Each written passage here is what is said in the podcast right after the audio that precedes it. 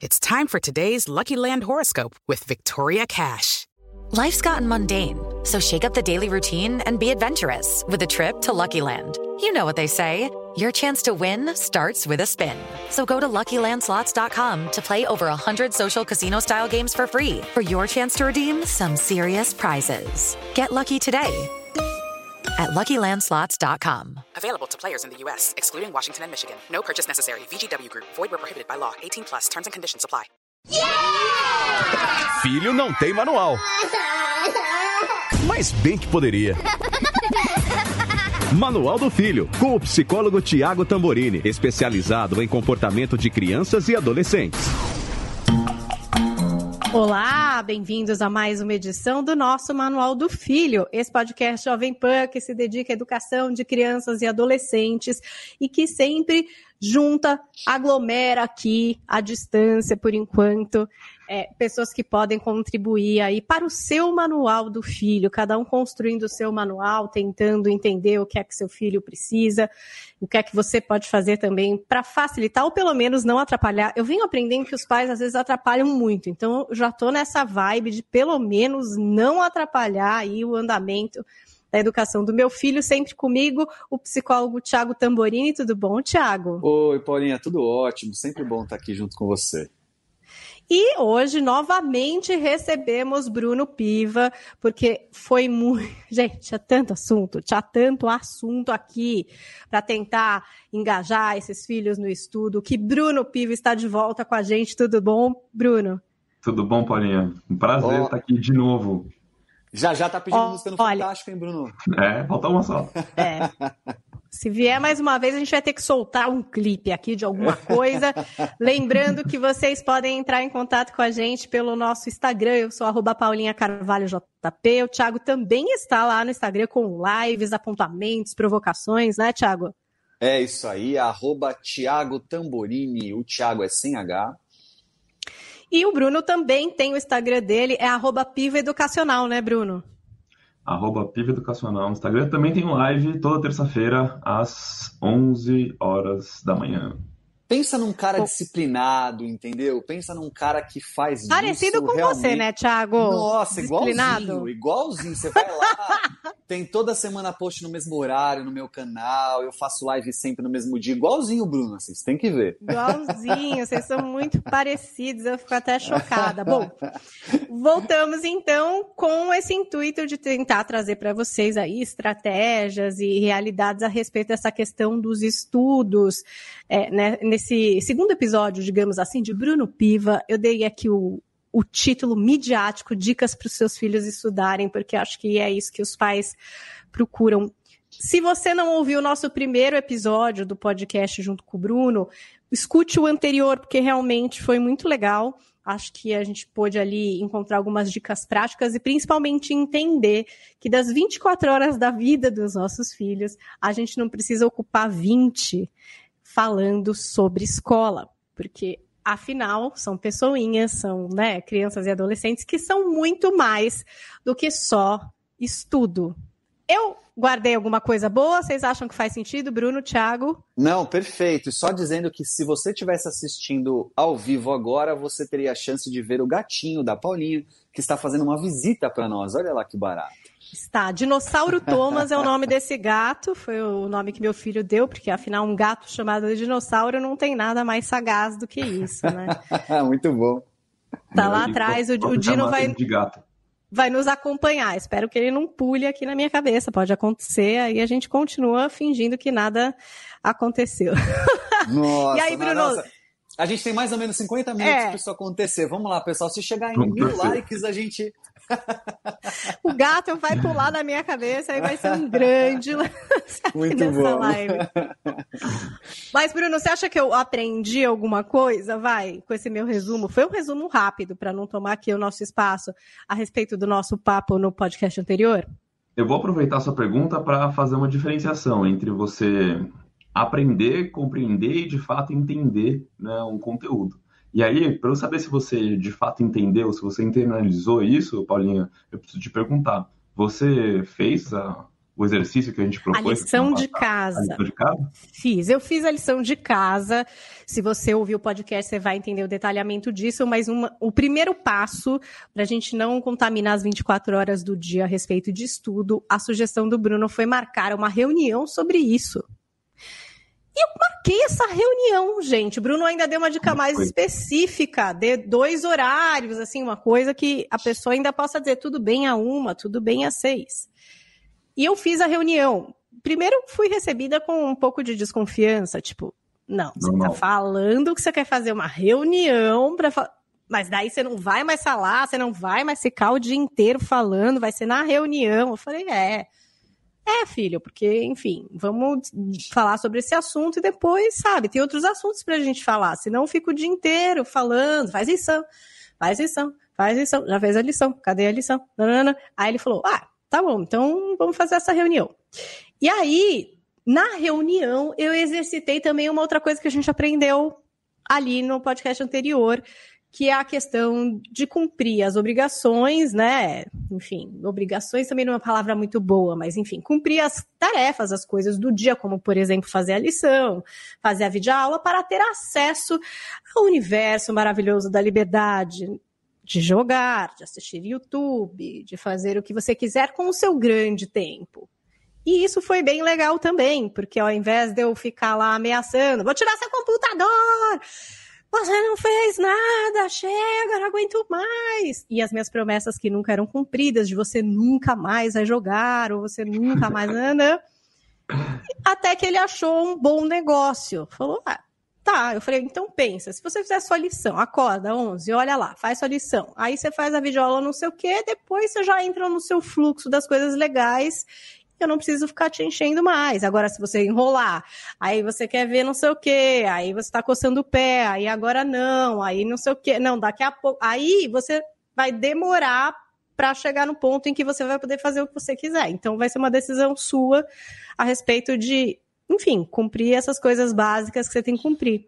E foi legal, a semana passada foi legal, né? Segunda-feira, mais uma semana, então vamos ver o que vai acontecer, gente. Mas eu achei que foram dicas muito boas, Bruno. Me ajudaram muito, me tiraram de uma zona de estresse, digamos assim. Que bom, Paulinha. Então eu acho que você entendeu o que a gente falou, o resumo do que a gente falou na semana passada, tá? De parabéns aí. É. E aí. nota 10. Te... É, nota 10. Eu preciso te lembrar de uma coisa que normalmente os pais esquecem, né, e que deixa eles um pouco frustrados, que é quando eles começam esse caminho de mudança, de né, mudar pequenas coisas, mas que tem a ver com os hábitos que eles tinham em suas casas, por como eles aprenderam, por como desenvolveram.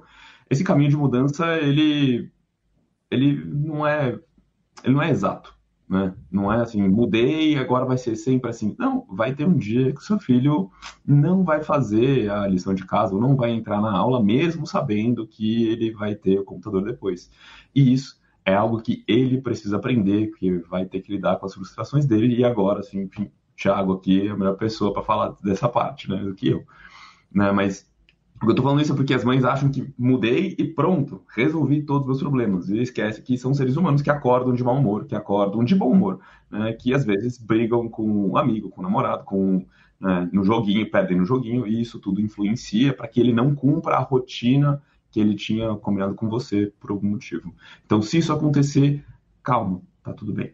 E aí, Thiago, esse, calma nada, é o, o Thiago explica, vai, Thiago, vai, quando Mas der isso ruim. Que é legal, isso que é legal de, no primeiro episódio, nós termos falado sobre o filho não ser uma extensão dos nossos desejos e ser um ser autônomo e independente.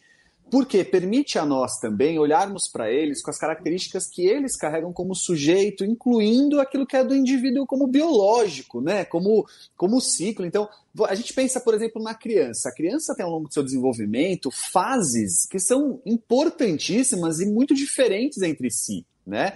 E que vão, obviamente, interferir na maneira com que ela vai lidar com, a, com, com, o aprendizado. Então, por exemplo, você pega uma criança ali na fase inicial, entre 5 e 6 anos, em que ela está começando a flertar com a alfabetização, né? Ela está também lidando com um monte de questões internas de desenvolvimento é, emocional diante do vínculo com a mãe.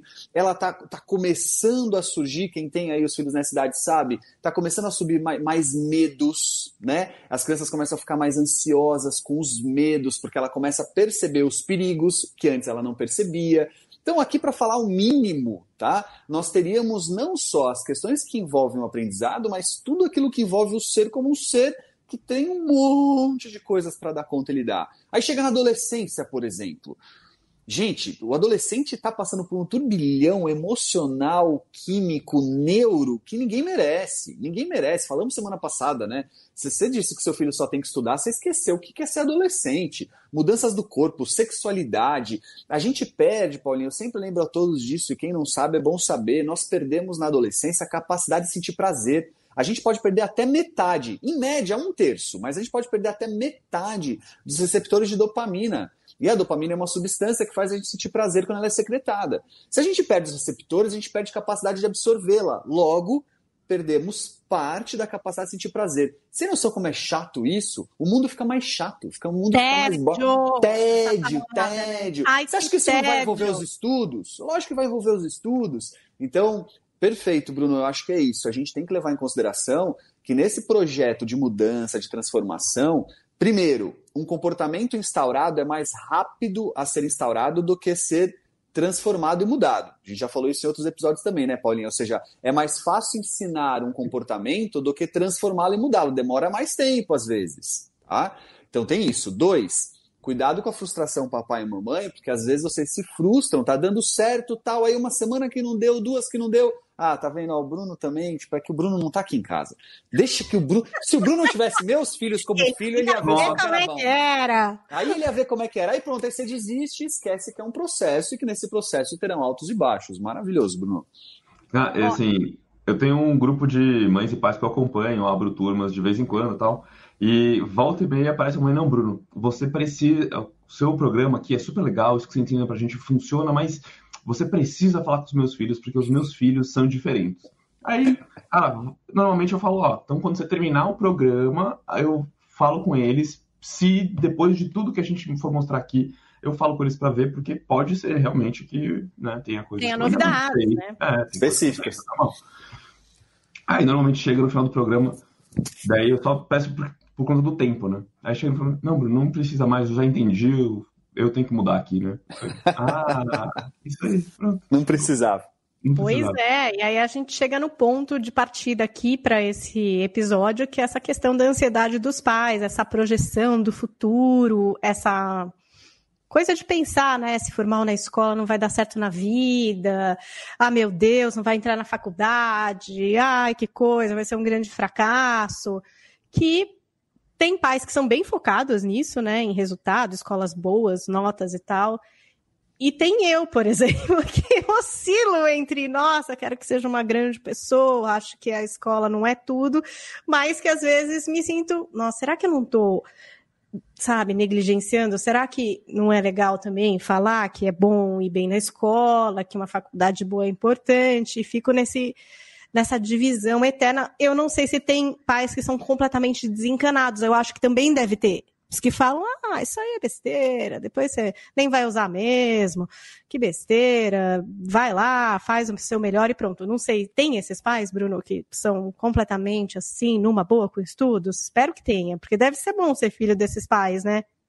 Assim, tanto tem os pais que são muito preocupados com o desempenho escolar desde cedo, pensando num futuro, num, numa faculdade de ponta e, enfim, né, como que isso influencia na vida dele, como tem os pais que né, já ouvi mais de uma vez, dando aula particular na casa dos alunos, alguns pais que falam, só cola aí, só passa, vai, não se preocupa muito com isso, né, e assim, eu acho que os dois extremos são perigosos quando a gente está falando de educação para uma vida inteira, né? Para um ser humano completo, é onde não é nenhum nem outro, né? A gente precisa ajudar as crianças a entenderem quais são as coisas que elas gostam, para que elas aprendam a estudar o que elas gostam, elas aprendam a aprender, né? E entender que, cara, tem algumas coisas que ah, não vai gostar mesmo, e tá tudo bem, né? Talvez não use. Eu posso dar vários exemplos, e aí, Paulinha, é, quando eu estou com os meus alunos, eu faço um exercício que é tentar entender por que, que eles estudam, né? ajudar eles a entenderem quais são os próprios motivos para estudar. Normalmente, os primeiros 10 motivos têm a ver com ah, fazer uma faculdade para ter um bom emprego, para ganhar bem, para poder viajar. Aí eu falei, ah, e se você fosse um blogueiro de turismo, cara, né? Blogueiro de viagem? Você podia ser como trabalho viajar desde já, você não precisava fazer faculdade, né? Só começar um blog no YouTube. E aí?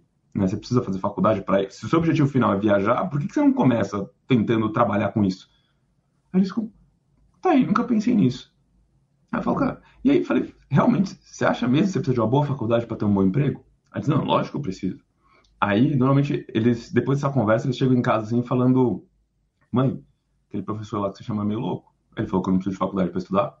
Só que nesse ponto, eu estou fazendo duas coisas. Primeiro, ajudando ele a questionar sobre por que, que ele estuda, porque quando os motivos vêm de dentro dele, é muito mais fácil de você lembrá-lo sobre os próprios motivos do que você ficar colocando os seus motivos em cima dele.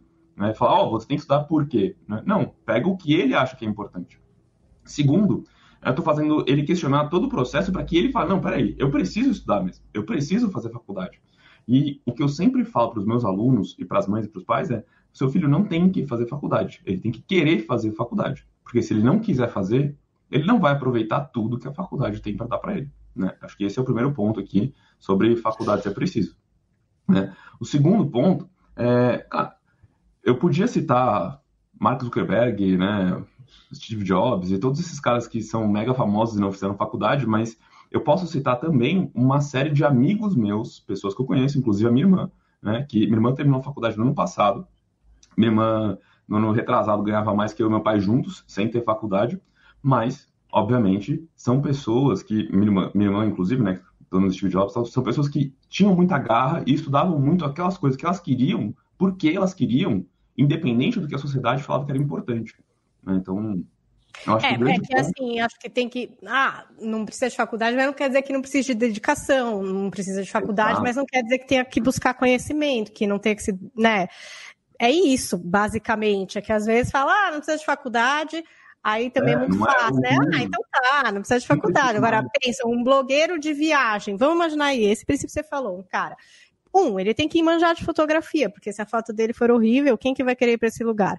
Dois, ele tem que escrever um texto envolvente, ele tem que saber usar as redes sociais, ele tem que entender de jogar, ele, enfim, ele tem que ter uma série de conhecimentos que talvez não estejam na faculdade do blogueiro do turismo, mas que fazem parte aí de um amplo conhecimento a respeito de redes sociais, dos próprios lugares, porque se ele vai dar dica do que? Ele tem que saber a história do lugar, ele vai ter que entender de geografia, ele vai ter que entender um pouco da história do local, de curiosidade, enfim, são inúmeros conhecimentos que ele vai ter que ter, de algum jeito. Se ele vai fazer vídeo aula, se ele vai no YouTube, se ele vê vídeo de youtuber, se ele lê textos em inglês, em português, não sei, mas aí vai ter que buscar, né? Você sabe que o, o, o Cortella, o Mário Sérgio Cortella, fala uma coisa legal numa palestra dele que eu nunca mais esqueci, né? Ele dá uma dica para os pais em que os filhos querem usar o Gutenberg como exemplo para dizer: olha lá, ele não fez faculdade, então também não precisa. Ele diz o seguinte: ele fala assim, olha, quando seu filho disser isso, você faz um combinado com ele. Ele fala: olha, filho, faça como ele então, entre em Harvard. E aí, depois que você entrar, se você quiser desistir, fica à vontade. Mas primeiro você entra em Harvard, depois Aí, se quiser desistir, eu, eu topo com você, dizendo assim: olha, é, use como exemplo, mas use como exemplo contextualizando, né? Ou seja, é, é, eu, eu, fecho com o Bruno totalmente assim. Primeiro, criar aquilo que é do indivíduo o desejo por, né? E não o seu, e não projetar em você aquele desejo.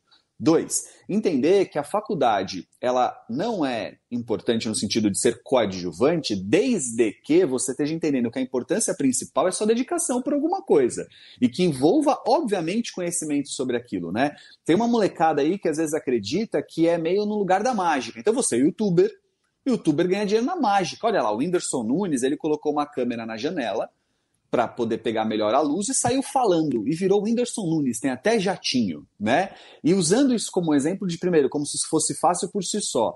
E aí vale lembrar os jovens que estão ouvindo a gente agora, ou os pais que estão ouvindo a gente agora, pais, vai pesquisar e leva essa informação para o seu filho. A cada minuto são postadas 24 horas de vídeos no YouTube.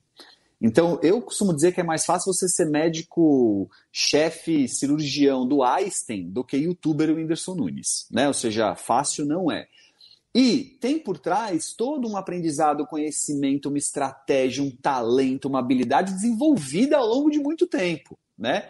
Então, é, é importante que a gente entenda junto com essa molecada aí, com esses jovens, que é não necessariamente focar na faculdade pode ser até uma opção, mas não é uma opção não ter um conhecimento muito bom e hardcore sobre alguma coisa se desenvolvendo sobre aquilo, né? Eu conto um exemplo muito rapidamente, mas acho que vale para os pais aqui esse exemplo, porque para mim é um, é um dos auges da minha carreira, né? Há alguns anos eu atendi uma jovem aqui no consultório de orientação vocacional. E jovem daquele estilo exemplo de colégio, sabe? Então ela era, tinha boas notas, super dedicada, comunicativa, se envolvia com projetos sociais da escola. Sabe aquela jovem que todo mundo quer colocar? As escolas gostam de colocar na plaquinha, né? Aluno Passou do ano, sabe? em É. 10 universidades. Isso, é bem essa daí, bem essa, bem essa. Muito bem. Pais muito bem sucedidos financeiramente, o pai era da área do agronegócio, assim, daqueles é, super, hiper, mega empresários tal, e ela vem fazer orientação vocacional. E aí, rapidamente, a gente vai por um caminho de que ela gostaria de ser maquiadora. E a área da maquiagem que ela queria ir era para a área de cinema, assim, tava bombando naquela época o, o The Walking Dead, sabe? Então ela Sei. imaginava assim, imagina que máximo quem maqueia esses caras, tal, não sei o quê.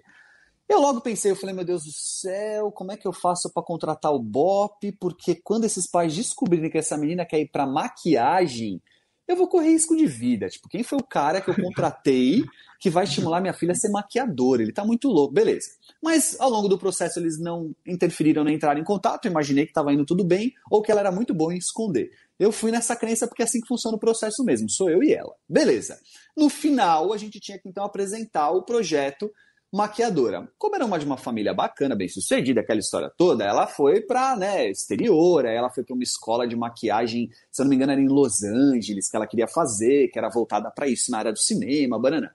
Bom, vamos apresentar o projeto para os pais e o pai, depois de ouvir, falou: ah, Tiago, eu tô sabendo, ela já tinha me contado. Eu vou te dizer uma coisa, Tiago, ela foi tão brilhante ao longo de toda a vida dela que não vai ser como maquiadora que ela não vai ser. Foi, nossa, posso filmar? Posso, posso. Vamos, vamos eternizar esse momento para muitos pais. Beleza, na hora que termina a sessão, levanta. A gente já tinha trabalhado várias vezes, eu e ela, a ansiedade dela, ela vira para mim e fala assim: Tiago, mas eu ainda tenho muito medo de ser sustentada a vida inteira pelos meus pais. E eu não gostaria disso. E aí eu virei para ela e falei assim: então seja a melhor maquiadora que eu já tive notícia. Ela falou: fechado. Beleza, ela, ela emocionada, o pai emocionado. Anos depois, não sei quantos, acho que uns quatro, cinco, aí já chegando mais perto, acho que isso aconteceu, isso que eu vou contar agora faz uns dois anos, três. Eu recebo uma mensagem direct do, do, do Instagram, do, do, Facebook na época. Na época eu, eu não tinha nem Instagram. Aí, essa mensagem era dela, dizendo o seguinte: tinha uma foto, e a foto era de um folder, tipo um panfleto, assim, né? De divulgação de um novo show do Circo du Soleil. E tinha ela no grupo ali como uma das maquiadoras. E aí ela mandou a fotinho e falou assim: Você já conheceu alguma maquiadora do Circo du Soleil? Tipo, dizendo: Ó, oh, você falou que Cheguei era lá! a melhor maquiadora que você teve. Meu, você pensa, aí você fica emocionado. Eu mandei mensagem para ela, aí, putz, espetacular, assim, né? Tudo isso para dizer o que, pai e mãe que nos ouve? Veja, ela não foi fazer uma faculdade mesmo. Você pode colocar todas os pormenores dessa história de que era pai com grana, foi fazer lá fora, tá bom. Você pode colocar tudo isso no pacote. Mas o que fez a diferença mesmo, mesmo, foi apoio da família, foi fazer aquilo que ela tinha tesão em fazer, foi se dedicar, porque eu duvido que ela batiu no Circo do Soleil lá sendo só turista, sendo só papai que paga minhas contas. Ela realmente deve ter sido muito boa no que ela fazia. Não sei nem o que ela está fazendo hoje, mas o fato é, tudo isso, para mim, prova de que existem sim situações em que não é a faculdade o determinante, muito pelo contrário. Poderia ser aquilo que botava uma pá de cal na vida dela. Será que, como uma faculdade tradicional, formal, ela um dia me mandaria uma mensagem com tanta felicidade, com tanto tesão e tão jovem? Porque, veja, não foi tanto tempo depois. Então, fica a dica aqui para todo mundo que está ouvindo a gente. Bruno, eu, tem, tem pesquisa sobre isso? Cara. Bruno, você trouxe, enfim, esses exemplos mais populares. O Thiago trouxe um exemplo pessoal aí, de uma uhum. pessoa mais próxima. Estou me sentindo próxima dessa mulher bem sucedida no mundo da maquiagem. Agora, Bruno, tem é, pesquisas assim que mostram movimentos, porque eu acho que é isso, os pais ficam preocupados por causa exatamente dessa hora do emprego, né? De, putz, aí meu filho vai chegar lá, tem um monte de gente que, por exemplo, sabe inglês, mandarim, não sei o que, não sei o que lá, e aí ele não vai nem passar nessa peneira. Ainda é assim, Bruno? Não, tem mudado bastante, né, Paulinha? Do, da época, acho que provavelmente dos pais que acompanham a gente aqui, né, para mim, é para que essa época que essas crianças de hoje, né, que vão chegar lá, cara, tem muita coisa para mudar. E hoje, por exemplo, em 2017 ou 2018, eu não lembro bem, a Natura fez um processo seletivo aonde ela deixou muito claro que faculdade não era necessário. Eles não iam olhar um diploma de né, ensino superior como você poder entrar ou não. Se você passasse no processo, estava dentro, independente de quantos anos você tivesse, de 18 a 65 anos, se eu não me engano. Né, o processo seletivo era essa faixa pequenininha de, de idade, que era a única coisa que eles pediam ali. Aí, depois disso, eles falavam sobre valores. Né? Então, quais valores eles queriam que essa pessoa tivesse. E é, hoje em dia, eu conversei com um cara que eu, inclusive, vou entrevistar ele no dia 17, lá no meu Instagram, para falar sobre essa parte de trainee e faculdade, que a exigência do inglês tem caído em vários processos seletivos. Não precisa mais do inglês. Né? O que para mim foi uma surpresa, inclusive, também. Né? Mas Depende muito. Né? Eu não acho tão surpreendente, porque se você pensar nas ferramentas de tradução hoje, né? Eu não sei, eu leio muita coisa em inglês e eu tinha antes muito bode dessas ferramentas de tradução, porque acabava que virava uma coisa completamente sem sentido, assim, você falava, meu Deus, não dá, não dá, não tá me ajudando, eu vou ler em inglês. É, mas hoje em dia melhorou demais, gente, e tem até agora, você fala e vai traduzindo na hora, quer dizer, muito provavelmente esse limite de línguas, se a gente imaginar o desenvolvimento tecnológico, vai ser alguma coisa que vai se dissipar dentro da tecnologia, né? Bom, óbvio que você tem uma conversa, olho no olho, aí é uma coisa mais, eu acho que até de presença, que eu acho que até é uma falha da geração atual, né? Essa falta de contato pessoal, de olhar no olho. Acho que essa é mais uma dificuldade do que, por exemplo, o inglês, que talvez seja uma coisa que com a tecnologia vá ficando cada vez mais ali em segundo plano, né? Quer ver um exercício? Pegar a área do Bruno ainda, é engenheiro aí, né, Bruno? Nem todo mundo sabe, né? O pessoal olha para você e fala pedagogo tal. O Bruno é engenheiro de formação, né, Bruno? E ó, presta atenção, pai e mãe que nos ouve. Seu filho pode entrar em primeiro lugar de engenharia no ITA. Tipo, foi capa da revista Veja, entrou em primeiro lugar em três universidades, Ita, USP e, e Unicamp em primeiro lugar, tal. Se ele não soubesse comunicar, não passa na entrevista. Se ele não tiver inteligência emocional para lidar com frustrações, não sai do primeiro emprego para não é promovido. Se ele não souber lidar com tudo aquilo que envolve o relacionamento, a gestão de pessoas, não exerce cargos de liderança. Então, ótimo, muito bacana se seu filho tivesse a vibe, essa pegada e foca nisso. Legal, cada um na sua praia, não é a minha. Mas também entender que é isso que é o determinante o que vai salvar, cuidado, porque aí você fica manco de uma outra situação. Melhora o pacotão? Ah, legal. Então, seu filho quer, ser, quer entrar em primeiro lugar de engenharia no ITA e ser destaque e desenvolve todas essas outras competências socioemocionais. Putz, vai ser difícil segurar o cara. Mas é E, porque se for ou, eu se eu tivesse que optar, optava na segunda opção. Eu também. O melhor aluno da minha sala de engenharia, Thiago, demorou dois anos para conseguir emprego, porque ele não tinha coragem de ir para entrevista, cara. Olá. Ele ficava com medo, entrava, dava crise de ansiedade e tal. Né? Depois ele foi trabalhar isso Super e comum. conseguiu. Dois anos. Super comum. O melhor aluno. É muito Se não comum. fosse ele, eu não tinha me formado, porque eu aprendi muita coisa com ele, mas ele não conseguiu emprego é muito comum, Bruno, a gente faz orientação vocacional aqui no jovem, na clínica, aí ele vai para a faculdade, quando ele chega naquela fase de estágio, trainee, né, no final da faculdade, início da formação é, profissional, ele volta a procurar, fala assim, Tiago, putz, com dificuldade, não estou conseguindo passar em processo nenhum, não sei o que acontece comigo, não sei se é isso que eu queria. Aí começa a questionar a carreira. Aí começa Sim. a se questionar enquanto escolha, falando, não devo ser bom, eu não devo. Aí eu não gosto, aí eu não e não tem nada a ver. Muitas vezes é porque está com dificuldade mesmo de fazer parte, participar, que aliás tem sido cada vez mais desafiador, né? As empresas estão, antes de pedir currículo, estão mandando vídeo, estão mandando autoapresentação, se apresente em um minuto, tipo aquelas coisas loucas que você fala, meu, uhum. como é uhum. que eu faço isso?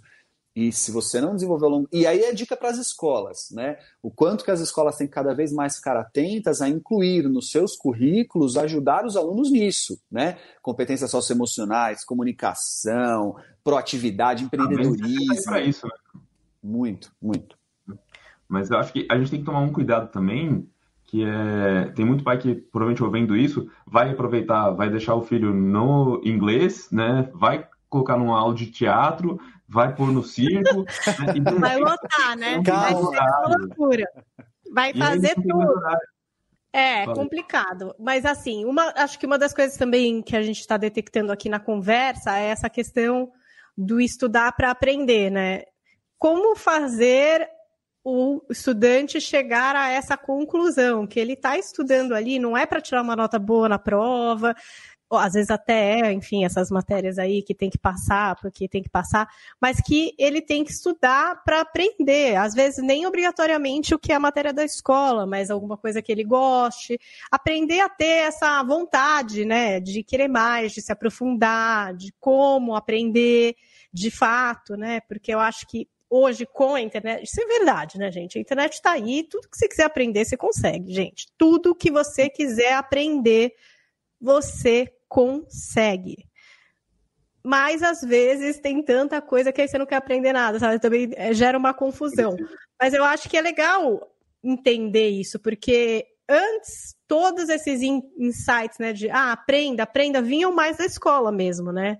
Ah, agora é a geografia, então é os estados, então são os países, agora. E hoje em dia, se o cara falar, pô, quer saber?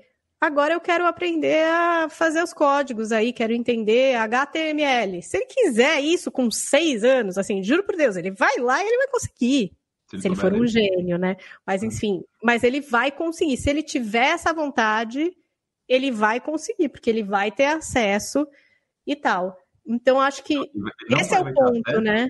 Como ele vai ter acesso aos melhores cursos, Sim, com os melhores professores, coisa que antes você teria que viajar para fora do país Hoje você entra no YouTube, no máximo você tem que pagar um curso que custa algumas centenas de dólares, que vamos combinar, se for para você estudar com o melhor cara da área, né, tá barato. Talvez seja um ótimo investimento. Exato. Mas hum, você acha que a molecada já tem essa noção de estudar para aprender? Os pais falam sobre isso? Pô, meu filho não estuda para aprender, ele estuda para passar de ano, ele nem sabe o que está estudando eu acho que tem alguns. Assim, só estudar para aprender, a gente pode derivar aqui por uma série de caminhos diferentes.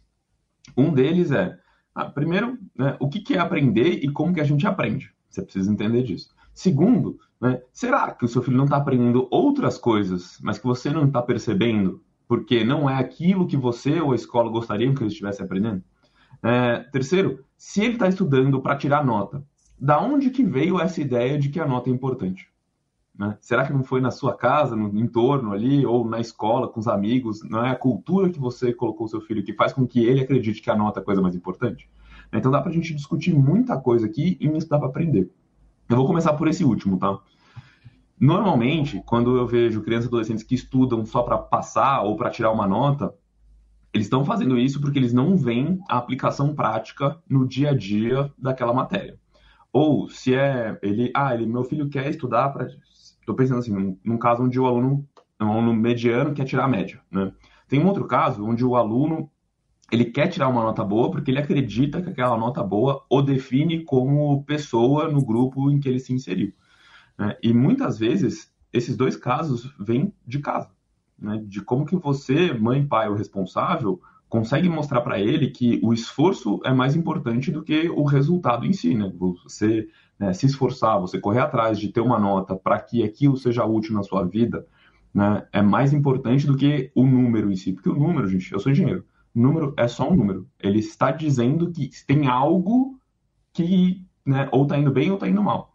Então são só indicadores né, que a gente aprende na engenharia. Então, se ele tirou uma nota boa, é um indicador de que, ok, ele está aprendendo aquilo que o professor gostaria. Se ele tirou uma nota ruim, ele não está aprendendo aquilo que é previsto para aquela turma. Mas não quer dizer que o problema é ele, é o professor, é a mãe, é o pai. Ah, pode ser um monte de coisa, né?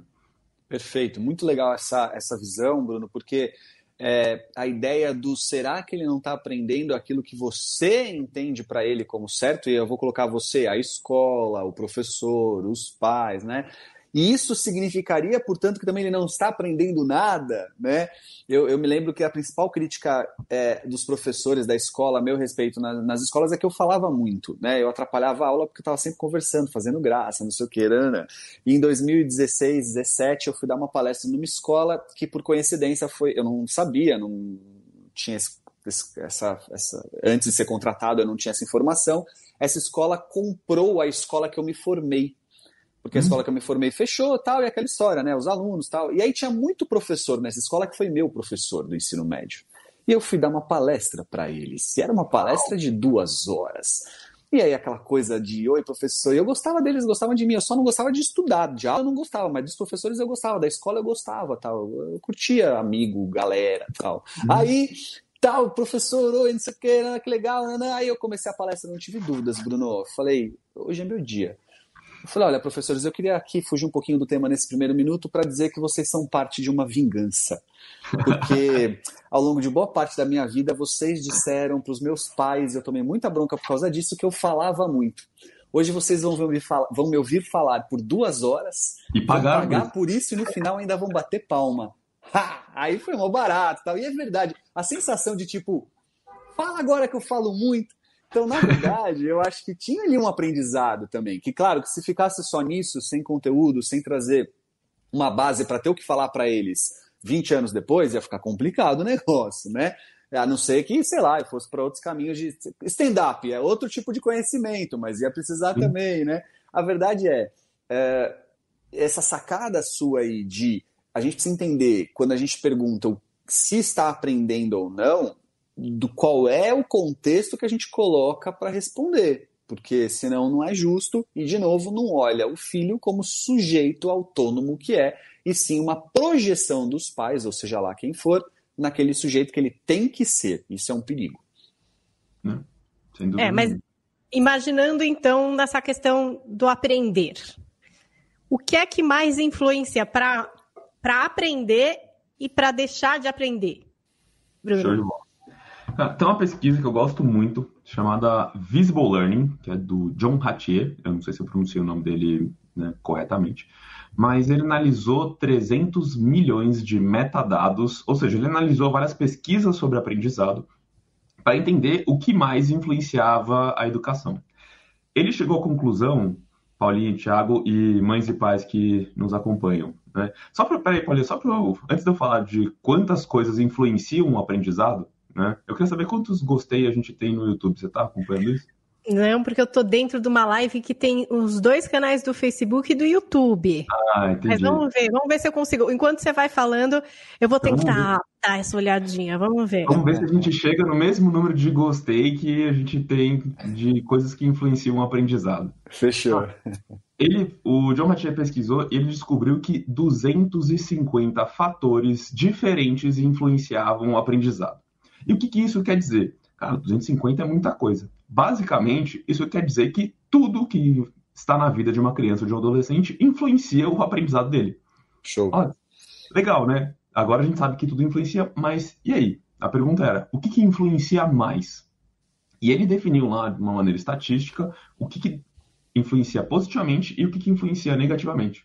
E vocês vão ficar pasmos com o que influencia negativamente. Pois é, pois é. É, se vocês me acompanharem aqui até o final, eu vou contar. Gente, vocês estão muito estratégicos. Então, calma, já começar no negativamente ou positivamente? Vamos deixar um neg o negativamente o é o mais importante? É o mais então é o último, é o último. É, o segundo, o segundo fator que mais influencia o aprendizado de uma criança ou adolescente é um professor ou professora que fale a mesma linguagem do aluno. Esse é o segundo fator que mais influencia. Sabe qual é o primeiro? Qual? O primeiro é um grupo de professores que fale a linguagem do aluno e converse entre si. E esse é um dos maiores desafios que as escolas têm, onde os professores têm os seus núcleos e os núcleos não, antigamente para algumas, né, varia de escola para escola, óbvio, mas os professores não conversam entre si, não têm um projeto em comum para que aquelas crianças se desenvolvam. E é normal o professor de geografia passar lição de casa, de matemática, de português, o de história, o de educação física, todos passaram lição de casa no mesmo dia, e aí não dá tempo de fazer. Por quê? Foi um simples erro de comunicação ali. Perfeito. Grupo, né?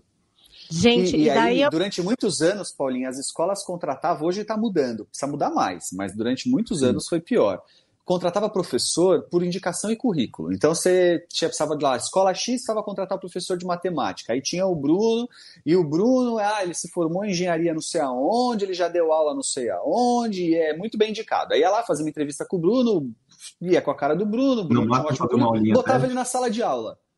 Ou seja, era o único lugar que contratava sem olhar para tudo que envolve uma dinâmica, uma aula teste, ou seja lá o que for, né? Tipo, o Bruno tem um bom currículo, não diz que ele é um bom professor né? Cada um na sua especificidade, no seu talento, né? Então hoje está mudando. Que bom que está mudando, precisa mudar mais ainda. Mas exatamente por conta disso que o Bruno está falando, ó, eu concordo em gênero, número e grau ao quadrado. Eu aprendo muito mais quando alguém se comunica comigo na minha linguagem, é óbvio.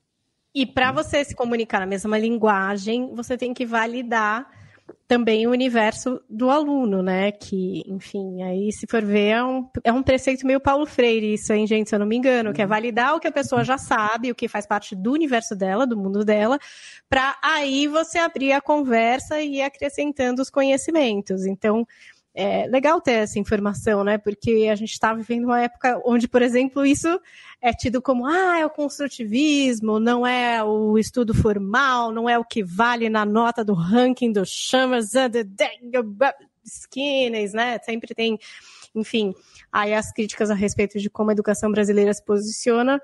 Mas então falar a língua do aluno e ter o intercâmbio entre os professores em relação a isso como uma das formas de fortalecer o aprendizado, que é bem Olha, interessante. Você trouxe um ponto, antes de eu falar do, das outras coisas, eu acho que essas duas coisas não estão sob o nosso controle, pais né, e responsáveis ali, só no momento quando a gente escolhe a escola. Né? Então, quando eu vou escolher a escola, eu consigo entender se isso realmente acontece. Fora isso, agora, não adianta você, pai, mãe, responsável que está acompanhando aqui, ir lá bater na escola e falar, ô, oh, eu vi uma live lá, ou vi um podcast que falava, tipo, então vocês têm que fazer isso. Porque isso é um processo de cultura, de construção, que dá um trabalhão fazer. Né? É difícil fazer. Eu já vou falar sobre o que você, mãe, pai responsável, pode fazer na sua casa. Mas eu acho que você trouxe um ponto muito importante, Paulinha, de ser construtivismo, né, ou de ser alguma coisa mais uhul. Gente, eu estou falando de tudo isso aqui porque eu cheguei à conclusão, estudando um monte e ajudando um monte de família, de que é isso que traz o melhor resultado no desempenho no acadêmico no longo prazo. Então, cara, não estou fazendo isso porque é, eu, eu descobri isso porque eu precisava melhorar a nota dos meus alunos. Porque eles chegavam para mim com notas, com boletins hemorrágicos, né, com cheio de nota vermelha ali, e eu tinha que melhorar. E esse foi o jeito que eu descobri que melhora com, com mais longevidade, né, com mais sustentabilidade. Não é um negócio onde ele vai precisar de professor particular a vida inteira. Foi sempre isso que eu lutei contra. Perfeito. Agora eu vou falar sobre o que os pais e mães podem fazer em casa para, como pensando tá. no Visible Learning, né? O que, que influencia. Agora tá. é a nossa parte, gente. Vamos. Agora é a nossa parte. Autoavaliação é uma das melhores ferramentas para potencializar o aprendizado de crianças e adolescentes. Que legal. Ah, exato. É, então, quando você fala para o seu filho. Autoavaliação pergunta... é perguntar como você acha que você está sei lá, indo na sua dedicação da escola, isso é uma autoavaliação? O que, que seria? Tem vários, Vamos... tem vários jeitos de você fazer isso, né? Então, por exemplo, uma das coisas é você perguntar, tá, o, de 0 a 10, né, que nota você dá para sua dedicação em matemática essa semana? E eu faço, é, quando eu acompanho os alunos, eu faço esse processo semanalmente. E, coincidência ou não, a nota eles que eles se dão é mais ou menos a nota que cai na prova. Obviamente, tem que ter um trabalho de paciência, porque, ah, me deu 10. Ah, se dá 10, por quê? Ah, porque eu fiz tudo o que tinha que fazer. E, cara, e você acha que para tirar 10 é só fazer tudo o que tinha que fazer? Não tem que fazer um pouco a mais? E algumas vezes eles falam, não, é só fazer o que tem que fazer. E eu acredito que para você tirar 10 tem que fazer um pouco a mais do que o que o professor pediu. Né? Mas eu não vou falar isso para ele ali, porque não é o meu papel. Eu preciso que ele descubra. E aí, depois, quando chega a nota da prova, e aí não chegou um 10, chegou um 6, um 7, fala, e aí, cara? Não que era aconteceu? 10? nesse seu processo de autoavaliação, onde você não percebeu que o que você estava fazendo não ia te levar para um 10, mas você acreditava que ia. E aí ele fala, é, eu acho que eu tinha que ter feito um pouquinho mais que, que o professor falou, né? Talvez se eu tivesse feito mais exercício, aí eu falo, tá, vamos experimentar, né? E aí a gente vai construindo isso junto com ele, numa maneira onde isso parte de dentro dele. Não sou eu que fico lá, eu, professor, que fico lá, ô, oh, você já fez a lição? Cara, você estudou um pouquinho mais. Cara, você viu que o professor falou um negócio super legal sobre África? Você chegou a ver aquele documentário da né, National Geographic falando sobre África, que é complementar ao conteúdo da aula? Não, eu não preciso fazer isso. Ele chega depois, ele fala, não, ele vai chegar para mim e falar, Bruno, eu aprendi tal coisa de física, onde que eu posso ver um vídeo falando sobre isso? Aí eu consigo indicar, né? Aí vai ter uma vontade de entender qual é esse a mais é curioso você falar isso, que na escola dos meus filhos eles se autoavaliam, né? Não é em casa. Em casa eu nunca tinha pensado em fazer essa abordagem, mas na escola eles se autoavaliam. Então hum, as notas bom. vêm com uma autoavaliação e é engraçado ver ele preencher autoavaliação, porque já, já existe, como é um mecanismo da escola, ele já está há um tempo, ele faz essas É, realmente entregar no prazo, bom, foi uma coisa que eu não fiz muito. Aí é em quadradinhos, assim. Aí ele vai lá, uhum. em vez de pintar os cinco, pinta dois. E é curioso mesmo, porque isso vai trazendo um senso de que, poxa, se você reconhece que você não fez o esforço, e aí você não alcança, pelo menos está percebendo, né? Causa e consequência, né? Ah, mas Exatamente. imagina no mercado de trabalho, cara. O que, que, é melhor, né? Um cara, você contratar um funcionário ou uma funcionária ali que vai ficar o tempo inteiro falando, ô chefe, tá bom? Tá bom, tá bom? Era isso aqui mesmo? Ou uma pessoa que vai chegar e falar, cara, chefe, eu tentei fazer isso, né? Deu errado aqui, eu tentei resolver desse jeito, né? Tem alguma outra coisa que você acha que eu poderia ter feito? Né? Onde é uma pessoa feedback, que tá né? Que está disposta, que sabe, que é, é autônoma, é né? Onde ela consegue né? perceber né? essa percepção sobre o que ela espera como resultado e o que ela teve como resultado e fazer esse link. Tipo, isso é o que todo mundo quer como alguém trabalhando junto né? Do que alguém que fica o tempo inteiro batendo na porta ali falando, ô, tá bom, tá bom, Perfeito. posso? Hum? Mas, Bruno, pensando na, na, aplicação prática, assim, então a escola vai lá no fim do, sei lá, trimestre, bimestre e hum. gera essa avaliação. Isso acontece hum. com meus filhos. Agora, na minha casa, para eu buscar essa autoavaliação, como seria, assim, como você imagina? Tem que ter uma frequência? Tem que ter é... frequência. Sem tá. dúvida, uma frequência semanal, acho que é importante nas reuniões aí que você marca, né? Então, Sim. a reunião de sexta-feira pode ser aí uma autoavaliação. Uma hora sobre... de pensar. E aí, você acha que você está se esforçando mais? Tem que ser bem objetiva, assim, para poder ter uma métrica, dizer, olha, aqui, aqui tá ruim, aqui tá bom, ou pode ser um aí papo, uma muito... coisa mais objetiva.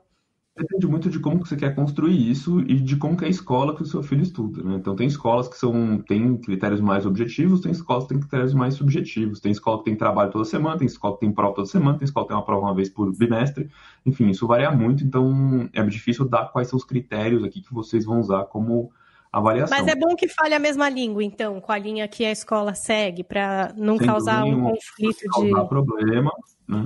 Então, ó, de todas as lições de casa que você fez, né, que você tinha, quantas você fez, quantas você deixou de fazer? Isso pode ser um critério. Né? Quanto que você acha, e a pergunta para ele, quanto que você acha que isso vai impactar? Só que aí, aí vem um trabalho difícil como pai, que eu não sei ainda como é que é, mas eu vejo que é difícil, que é não se projetar no filho, não esperar que ele dê uma resposta que você queria. É, eu como professor, cara, eu não espero nenhuma res... eu como professor normalmente eu vou como professor particular eu vou como um cara de fora. Ah, eu não tenho nenhuma responsabilidade com a nota ou com não sou eu que avalio né? Eu só quero ajudar aquela criança a se desenvolver melhor. Então quando ele dá a resposta eu não espero uma resposta certa. Eu consigo olhar e falar tá, então tá. você tá pensando desse jeito. Então vamos fazer isso aqui mais uma semana e ver o que, que foi. Aí sei lá ele fez a lição de matemática ah, quanto que você acha que está certo aqui? Porque às vezes eles têm dúvida e eles chutam o resultado. E ele sabe que ele chutou. Né? Então, ó, não, mãe, eu fiz aqui dos 10 exercícios, eu fiz todos, mas cara, tem três aqui que. Foram muito difíceis, eu não consegui. Se ele tiver essa percepção, cara, tá show de bola, você tá no caminho certo aí já. Né? Agora, se ele fala, não, eu acho que tá tudo certo, e aí ele vai corrigir e de repente ele percebe que não está tudo certo, Aí você fala, tá, filho, vamos pensar aqui, será que em algum momento você não conseguiu nem perceber que talvez você estivesse chutando? Né? Porque é aí que está o problema, essa falta de percepção sobre o possível erro. Tá anotado, então. Vocês estão anotando aí, né, gente? O pessoal que está aqui com a gente na live acompanhando, tem um monte de gente.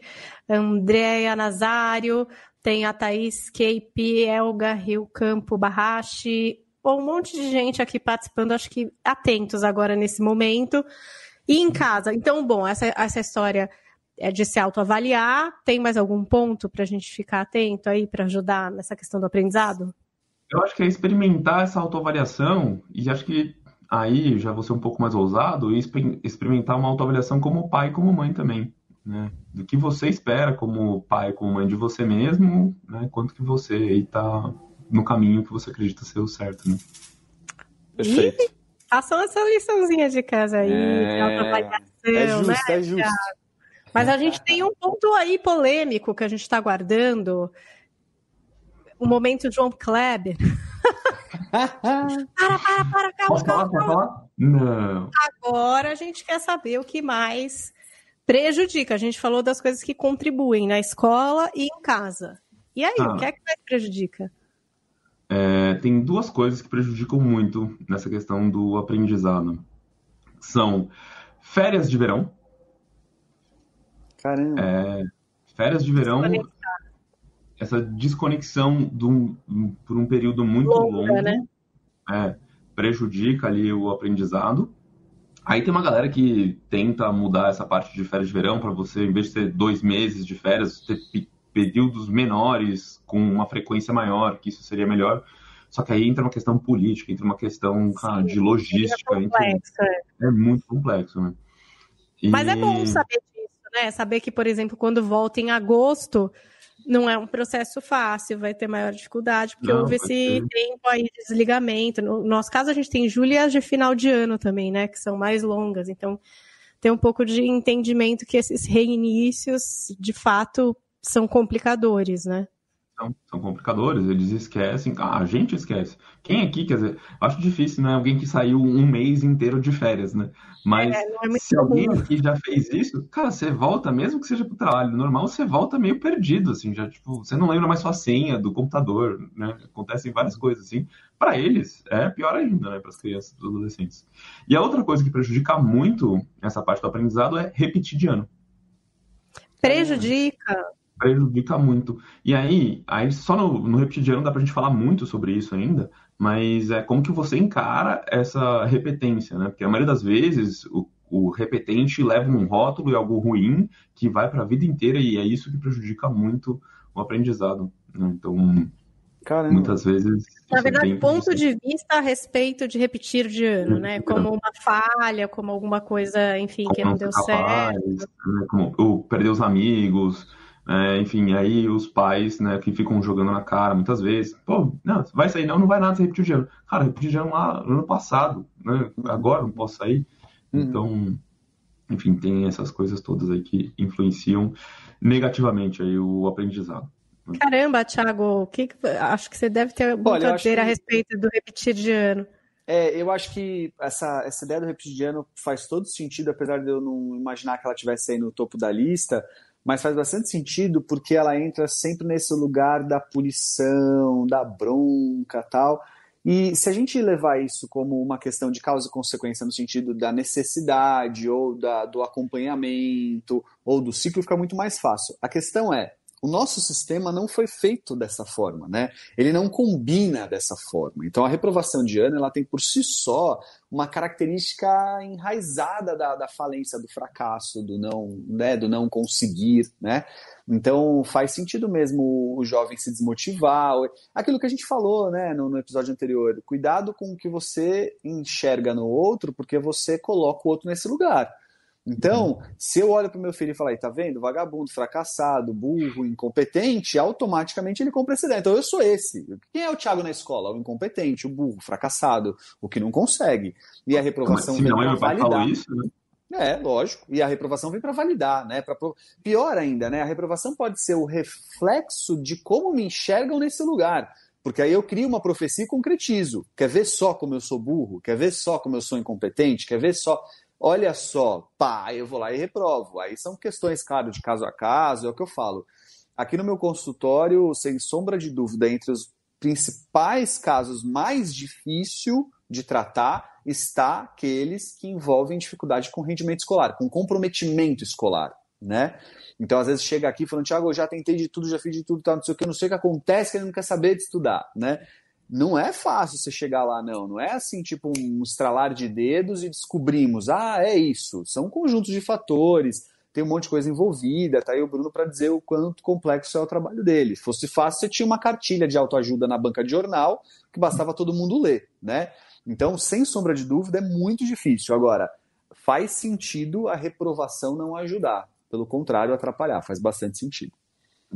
Bom, se vocês querem saber mais sobre como ajudar os seus filhos a engajarem nos estudos, ou pelo menos como você pode não atrapalhar, depois desses dois episódios, acredito que você já esteja seguindo, mas se não está, vai lá, arroba Piva Educacional no Instagram, não é isso, Bruno? Exatamente. E, ó, gente, se alguém quiser, eu tenho um exercício prático para despertar o gosto pelos estudos. É uma live minha de mais ou menos uma hora, onde eu dou um passo a passo ali para você começar a despertar esse gosto pelos estudos dos seus filhos. E você pode me mandar um direct lá no Instagram, onde eu te encaminho o link para você receber esse conteúdo exclusivo. O Bruno só manda, mas o Bruno só manda para quem mandou nos grupos de WhatsApp o link Exato. desse nosso Isso, podcast. boa, Thiago. Tem que mandar o print. Senão, tem que mandar o print compartilhamento no grupo de mães da sei lá que série, não sei o que lá, ou de Olha, pais, a gente né? nem exige que seja. Não vale da família. É, isso, não vale o grupo da família. E, Bruno, a gente nem exige que seja elogiando, né? Você pode mandar falando assim: olha, gente, não faz o menor sentido isso que esses caras estão falando, olha que absurdo. Mas, Mas, a gente tem que mandar, senão o Bruno não manda o link do, do da live dele. Então tá aí o seu cupom para receber esse exercício prático e ajudar o seu filho a engajar nos estudos, o print do compartilhamento desse nosso podcast ou da nossa live aqui do YouTube em algum grupo relevante onde vocês falem sobre educação. O meu gato subiu aqui. Olá, ele, ele veio para dar oi, É, ela, ele veio para dar um tchauzinho pra gente. Vou ficar só com o rabinho dele aqui, ó. Para vocês que acompanharam por imagem. Se você está ouvindo o podcast, não se preocupe. Nosso podcast segue atualizado toda semana, mas se você quiser participar das lives com perguntas, é só se inscrever no canal youtube.com/barra as dicas de vida. Seguimos no Instagram também, esperando seu feedback e aquele post maroto. Onde é que você está ouvindo esse podcast? Você está compartilhando o fone com alguém? Seria muito bom. Eu sou arroba Paulinha Carvalho JP e o Thiago também está lá no Instagram dele, né, Thiago? É isso aí, arroba Thiago Tamborini. O Thiago é sem H. Muito obrigada, Bruno, Valeu. por compartilhar com a gente todo o seu conhecimento. Espero que muitos pais, educadores, avós, enfim, todo esse pessoal engajado na educação de crianças e adolescentes possam aproveitar demais o seu conteúdo também. Muito obrigada, gente. Até a semana valeu, que vem. Valeu, Bruno. Obrigado. Obrigado, tchau, tchau.